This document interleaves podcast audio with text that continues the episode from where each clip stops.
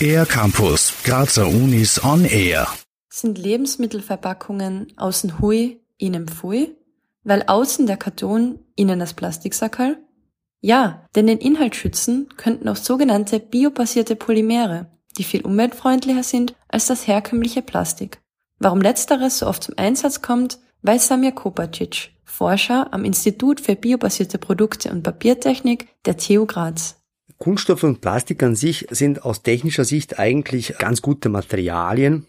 Leicht zu verarbeiten kennt man seit Jahren. Das heißt, Plastik umzuwandeln oder weiter zu verarbeiten ist keine große Herausforderung mehr heutzutage. Es ist auch günstig.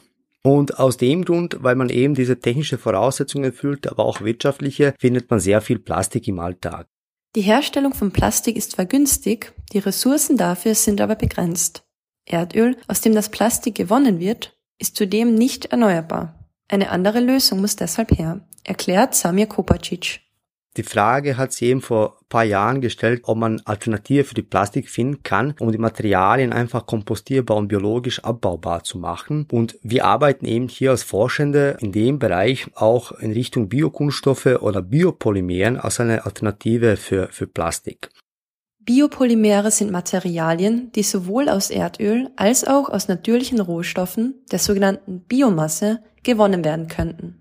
Sie sind kompostierbar, erneuerbar und biologisch abbaubar.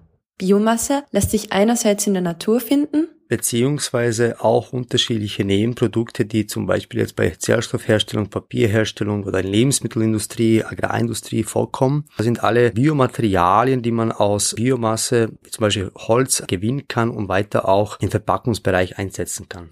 Natürliche Alternativen sind Karton- oder Papierverpackungen. Eigentlich sind die faserbasierten Verpackungen aber oft porös und lassen Feuchtigkeit stärker durch. Um eine Schutzfunktion zu gewährleisten, müssen sie deshalb beschichtet werden, erzählt Samir Kopacic.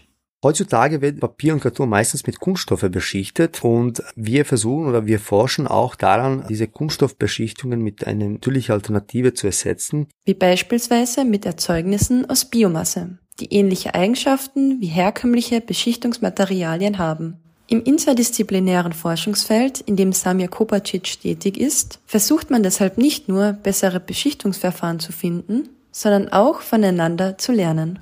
Am Ende des Tages profitieren wir alle von dieser interdisziplinären Zusammenarbeit, weil das Thema doch gewisse Komplexität aufweist und man braucht einfach Inputs und Feedbacks von Fachleuten aus unterschiedlichen Bereichen. Erklärt Samir Kopacic hoffen wir auf sinnvoll eingesetztes Plastik und Raum für neue Alternativen in der Zukunft. Für den R-Campus der Grazer Universitäten, Anja Kallbauer. Mehr über die Grazer Universitäten auf ercampus-graz.at